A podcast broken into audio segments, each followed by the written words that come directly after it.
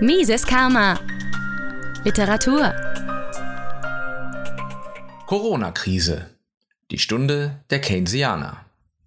Ein Artikel von Andreas Tögel, erschien am 6. April 2020 auf der Website des Ludwig von Mises Institut Deutschland. Die tödlichste Pandemie aller Pandemien ist die Anbetung der Macht des Staates als der neue Gott, kombiniert mit dem mystischen Glauben an die Wissenschaft als seine Kirche. Ein Zitat von Professor Anthony Müller. Nichts eignet sich zur Durchsetzung einer politischen Agenda besser als eine Krise oder, noch besser, ein Krieg. Folgerichtig hat Emmanuel Macron bereits pathetisch den Krieg gegen das Virus ausgerufen. Augenblicklich steht das Volk wie ein Mann hinter seinem unfehlbaren Führer, dessen Anweisungen es mit einem Male bedingungslos folgt. Schwache Figuren, die nicht einmal eine simple Rentenreform auf die Reihe kriegen, behaupten nun imstande zu sein, jedermann vor dem größten aller Übel zu bewahren. Wer das tatsächlich glaubt, hat sich zum Phänomen Macht und den Zeitgenossen, die sich darum reißen, offenbar noch niemals ernsthafte Gedanken gemacht. Die einzelnen Regierungen neigen, wie etwa die deutsche oder die österreichische, dazu, ihre jeweils eigene Krisenbewältigungsstrategie als alternativlos darzustellen, nach dem Motto entweder unseren Anforderungen folgen oder sterben. Entweder leben oder weiterhin dem Mammon hinterherrennen, die Rettung vom Menschenleben hat Vorrang vor allem anderen. Doch dieser Gegensatz stellt sich in Wahrheit nicht, wie einige Beispiele in Ostasien zeigen. Südkorea oder Singapur schaffen es, ihre Ökonomien ohne totalen Shutdown am Leben zu erhalten und trotzdem ihre Bürger erfolgreich vor der Pandemie zu bewahren. Massenweise Testungen, Isolierung infizierter Personen und besonders gefährdeter Personengruppen sowie das obligatorische Tragen von Gesichtsmasken führen dort augenscheinlich zum Erfolg im Kampf gegen das Virus. Von einer Alternativlosigkeit zu rabiaten Eingriffen in den Alltag der Menschen und zu einer nachhaltigen Zerstörung der Wirtschaft kann also keine Rede sein. Was gegenwärtig auffällt, ist, dass unter den Experten keineswegs Einigkeit in der Beurteilung des Covid-19-Virus und bezüglich der bestgeeigneten Strategie zu deren Eindämmung besteht. Trotz einer weitgehend fehlenden Evidenz haben viele Regierungen sich für die aus wirtschaftlicher Sicht maximal schädliche Variante der Viruseindämmung mittels Lockdown entschlossen. Das kann und wird in einer international arbeitsteilig organisierten Welt nicht ohne gewaltige Kollateralschäden abgehen. Der in den letzten Wochen zu beobachtende Sturm auf den Edelmetallhandel Münzen und Barren sind bei vielen Händlern ausverkauft, macht deutlich, dass das Vertrauen der Bürger in die Krisenbewältigungskompetenz der politischen Klasse durchaus seine Grenzen kennt. Dennoch ist es bemerkenswert, welch drastische Eingriffe in die Bewegungs- und Erwerbsfreiheit möglich sind, ohne dass dagegen Kritik laut wird.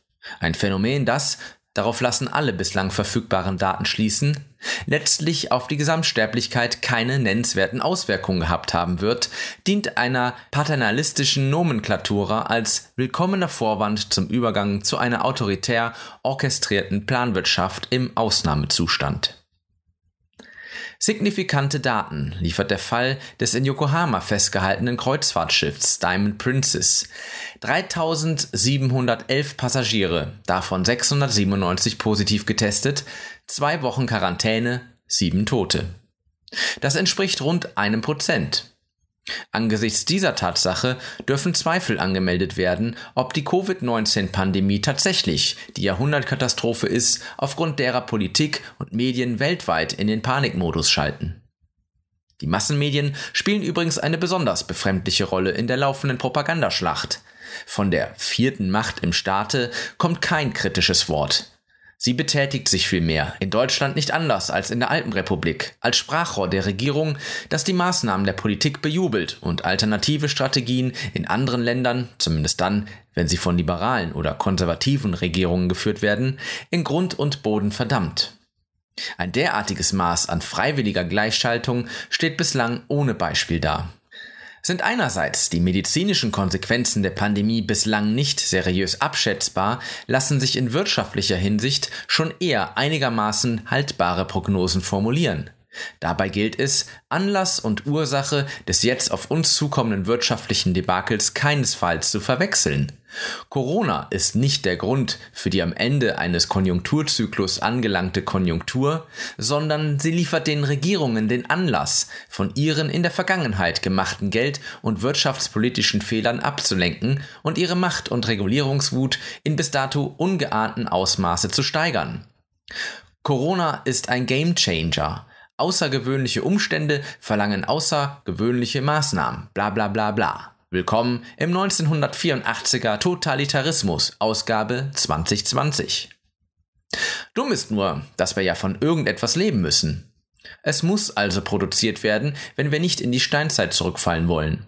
Aber das scheint die Damen und Herren Minister und die ihnen zuarbeitenden Bürokraten erstaunlich wenig zu kümmern, die ja ihre Gehälter in jedem Fall ungeschmälert ausbezahlt bekommen, während tausende Unternehmen, dank des überschießenden Regierungsaktionismus, ohne Umsätze dastehen. Der Lockdown wird zu einer weltweiten Rezession führen. Über das Ausmaß sind die Experten noch uneins, aber minus 5% oder mehr vom Welt-BIP werden es schon werden und könnte am Ende mehr Schaden anrichten als das Virus selbst.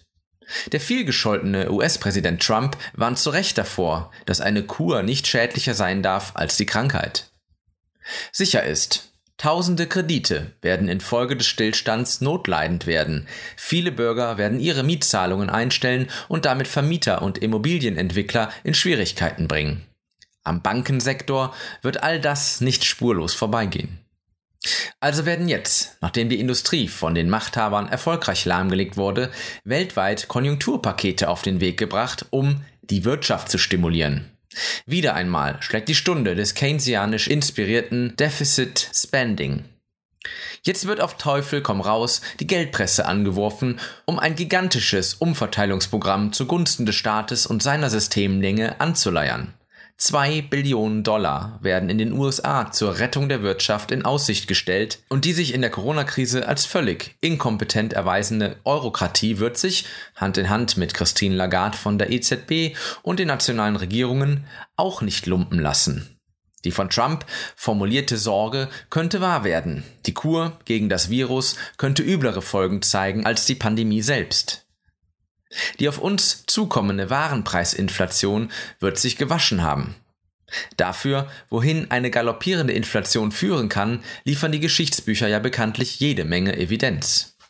Was man sieht und was man nicht sieht, lautet der Titel einer der scharfsinnigen Betrachtungen Frédéric Battista 1801 bis 1850 auf die Corona-Krise bezogen, alle Augen richten sich auf die relativ wenigen vom Virus infizierten, respektive darauf, deren Zahl zu minimieren. Niemand scheint sich jedoch für die Millionen Opfer des oktroyierten Shutdowns und die daraus resultierenden Folgen zu interessieren. Welche Dramen mögen sich hinter zugezogenen Vorhängen in den Zinskasernen abspielen, wenn die Menschen dazu verurteilt sind, wochenlang untätig auf engstem Raum zusammengepfercht zu leben? Was mag in den Köpfen von Menschen vorgehen, deren mit viel Herzblut und unter Opfern und Entbehrungen aufgebaute Unternehmen nun einfach den Bach untergehen? Wie viele davon werden Suizid begehen oder dem Alkoholismus verfallen? Und hat die auf dem Altar des angeblichen Schutzes vor dem Virus achtlos geopferte Freiheit überhaupt keinen Wert mehr? Das herrschende Polizsystem begünstigt den Aktionismus. Ob eine von der Regierung gesetzte Maßnahme sinnvoll ist, wiegt in den Augen der veröffentlichten Meinung und des Elektorats weit weniger schwer als der Umstand, dass überhaupt Aktivitäten entfaltet werden, egal welche. Der zurückhaltend und mit kühlem Kopf agierende Pragmatiker hat heutzutage keine Chance im Wettbewerb mit dem wild um sich schlagenden, empathieheuchelnden Heißsporn. In ein paar Monaten wird die Gesamtbilanz der Regierungsmaßnahmen vorliegen.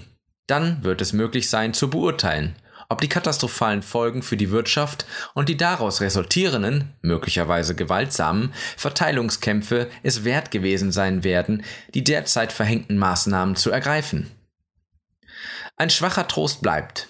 Endlich könnte sich die Erkenntnis Bahn brechen, dass man von den in den Zentralbanken bedruckten Zetteln nicht abbeißen kann und der gesellschaftliche Wohlstand von der Produktion, also der verfügbaren Güter, nicht aber von der Geldmenge abhängt. Mises Karma, der freiheitliche Podcast. auf Spotify, Deezer, iTunes und YouTube sowie unter miseskarma.de. Liebe Podcasthörer, wenn Ihnen diese Ausgabe gefallen hat, helfen Sie doch dabei, Mises Karma noch bekannter zu machen. Teilen Sie diese Episode in sozialen Netzwerken. Erzählen Sie Ihren Freunden und Bekannten davon. Hinterlassen Sie einen Daumen nach oben auf YouTube oder schreiben Sie eine Bewertung auf iTunes. Jede noch so kleine Interaktion hilft dabei, den Podcast zu verbreiten. Anregungen und Kritik können Sie über das Kontaktformular auf miseskarma.de einreichen. Vielen Dank!